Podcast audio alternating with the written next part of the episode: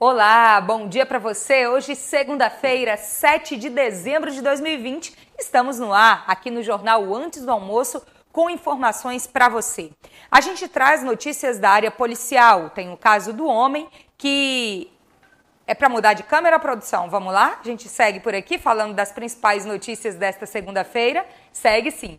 Então, a gente vai explicar para você o caso dos dois irmãos envolvidos em um caso de extorsão aqui em Imperatriz que chama a atenção desde a noite de ontem. Tem ainda a prisão em cumprimento à Lei Maria da Penha e ainda o caso do homem que expulsou a mulher da própria casa. A gente fala sobre saúde porque estão disponíveis testes rápidos para HIV e sífilis aqui na cidade. Também tem um boletim epidemiológico da Covid-19 e notícias do time do Imperatriz, que terminou a temporada em queda. Essas e outras informações a partir de agora ao vivo no jornal Antes do Almoço aqui no Imperatriz Online, onde você tem informação com credibilidade e de forma simples. Imperatriz Online.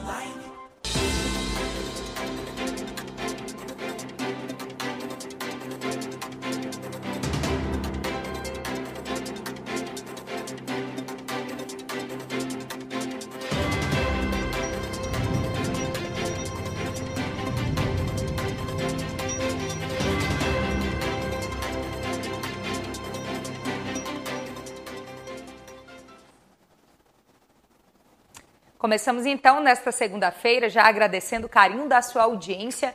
Diz pra gente agora de onde você está falando, qual o seu bairro, a sua cidade, o seu país, quem sabe, né? Já que a gente tem audiência em várias outras partes do mundo. Nós estamos ao vivo neste momento em todas as nossas plataformas digitais, no Instagram, no Facebook, no nosso site imperatriz.online e também no nosso canal no YouTube Imperatriz Online TV. Já manda um alô pra gente que daqui a pouquinho a gente vai tentar falar o nome do maior número de pessoas que a gente tiver possibilidade. Infelizmente não dá para falar de todo mundo.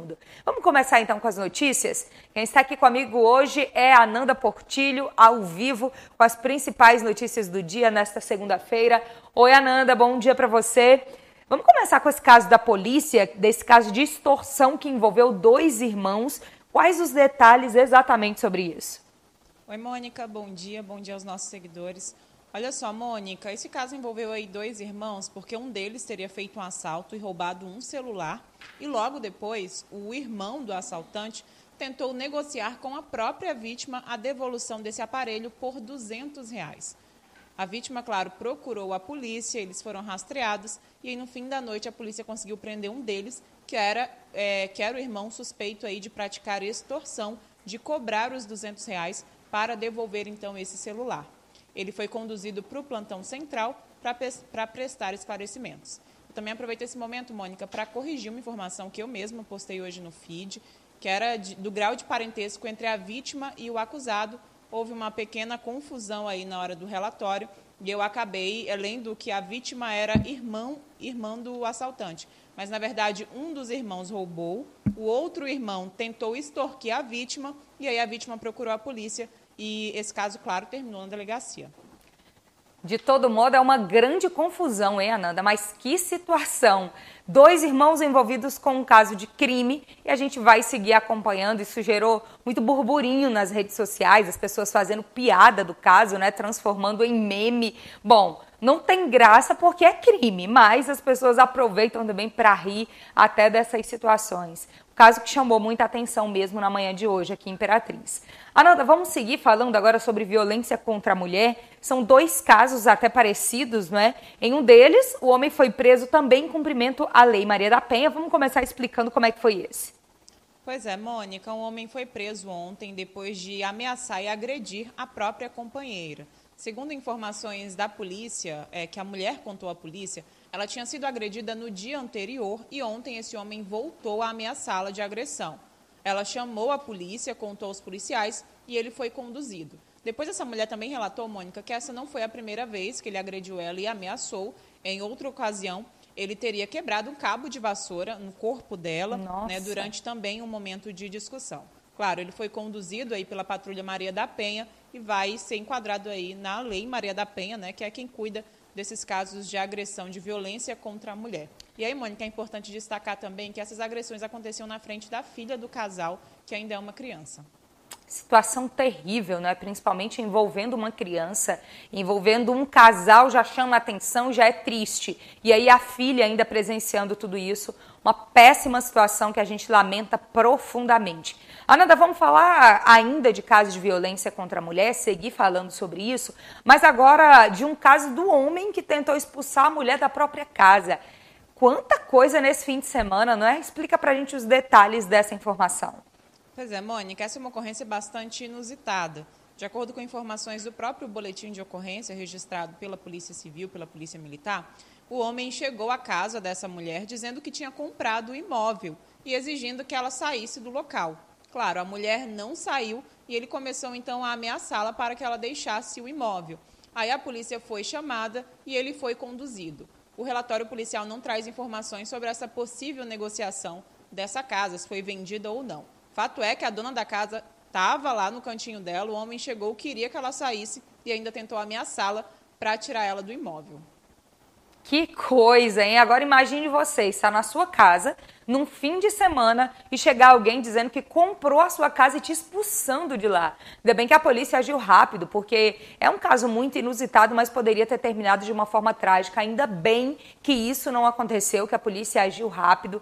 Mas que coisa, hein, Ananda? Agora fica a curiosidade, a polícia podia passar esse detalhe pra gente, não é? Se alguém vendeu a casa, se não vendeu. Vamos continuar tentando apurar isso aí para ver se a gente consegue? Porque, gente, a gente recebe os relatórios da polícia e nesse relatório não veio essa informação informação, mas no mínimo chama atenção. Alguém está na sua casa, está em casa, na casa que sabe que é de sua propriedade, chega outro dizendo que comprou e tentando expulsar. É cada coisa que a gente vê na nossa cidade, hein? Lamentavelmente.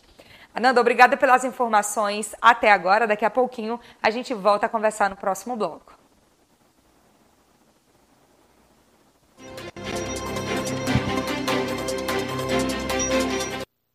Seu pet precisa de força, vitalidade e muita energia para ter uma vida feliz.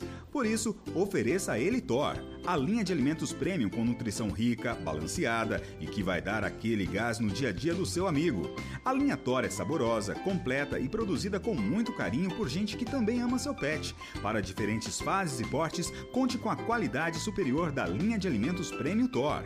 Linha Thor, seu cão tão forte que vai precisar de outro nome. Imperatriz dá boas-vindas ao Medical Center. Centro médico moderno e acessível. Todos os especialistas em um único lugar. Venha conhecer mais de 100 consultórios, 25 lojas, farmácia, estacionamento rotativo e privativo, laboratório, praça de alimentação. Imperatriz Medical Center. Visite-nos.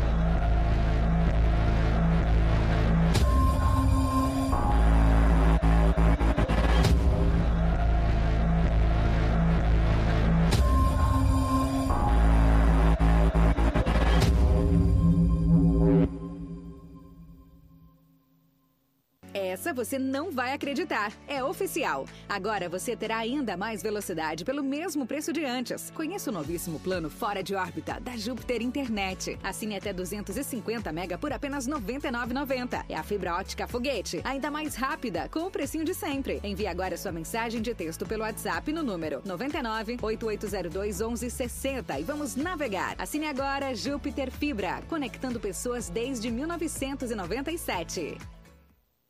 Imperatriz Online. Voltamos agora com mais informações para você nesta segunda-feira, com as principais notícias do dia em Imperatriz na região. Quem continua comigo aqui é a Ananda Portilho, enquanto você já vai curtindo, compartilhando e mandando seu alô, que daqui a pouquinho a gente fala seu nome. Ananda na tela novamente. Vamos falar de saúde agora, né? O primeiro bloco foi só polícia, só notícia da área policial.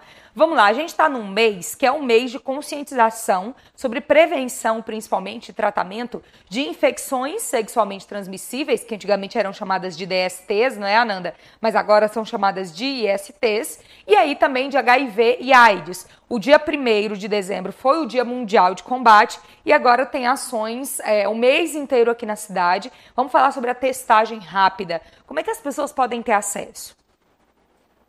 Uma das ações aí promovidas pela Secretaria Municipal de Saúde é a testagem rápida para HIV e sífilis. Essa testagem está acontecendo desde as 8 horas da manhã lá na Praça de Fátima, aqui em Imperatriz, e aí vai até o meio-dia, né? Está acabando agora daqui a pouquinho. Só que amanhã tem de novo a partir das 8 horas da manhã e indo novamente até o meio-dia. Ótimo. As pessoas podem chegar lá, fazer os testes, né, tanto para sífilis quanto para HIV, e aí esperar no máximo 30 minutos por esse resultado e saber aí como que está de saúde. Em caso de diagnósticos positivos, Mônica, os pacientes já são encaminhados para o tratamento pelo próprio Sistema Único de Saúde, já que a gente sabe que existe todo um departamento né, exclusivo para o atendimento e tratamento das pessoas que têm algum tipo de infecção sexualmente é, transmissível, né? Ou então de HIV/AIDS. Certo, ninguém quer que nada disso aconteça, não é, Ananda? Mas se acontecer, a gente precisa saber o quanto antes para que seja feito o tratamento de uma maneira eficiente mesmo e eficaz. Ananda, falando do boletim epidemiológico da Covid-19, a gente fechou a semana passada com variação, não é? Variação um pouquinho para mais do que nos, nos dias anteriores. Como é que a gente começa então a segunda-feira? Como é que foi esse último boletim divulgado no domingo? Mônica, de acordo com os dados divulgados aí neste domingo, né, em período de 24 horas, foi registrado apenas um novo caso que está sendo monitorado. Nesse mesmo intervalo de tempo, 10 pessoas conseguiram se curar da Covid, né, receberam altas de, altas de seus tratamentos e aí estão curadas, conseguiram vencer a doença. Com a atualização desses números, Imperatriz vai para 62 casos ativos do novo coronavírus. Isso quer dizer que as pessoas ainda estão em tratamento, ou na rede pública de saúde, ou na rede privada. Em relação ao número de mortes, a gente teve aí no fim de semana a confirmação de mais duas mortes por causa Pena. Dessa por causa dessa doença e a Imperatriz vai para 394 mortes por causa do novo coronavírus desde que começou essa pandemia lá em março.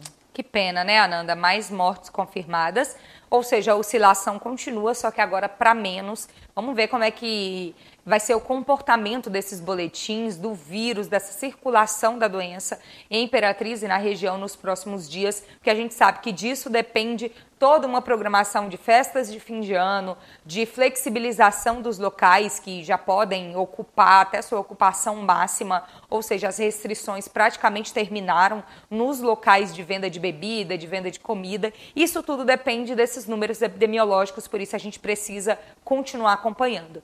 Ananda, o que a gente para de acompanhar agora, porque terminou a temporada, é o time do Imperatriz, que lamentavelmente se despede da temporada 2020 de uma maneira nada boa também, não é? Com números bem ruins durante toda a temporada.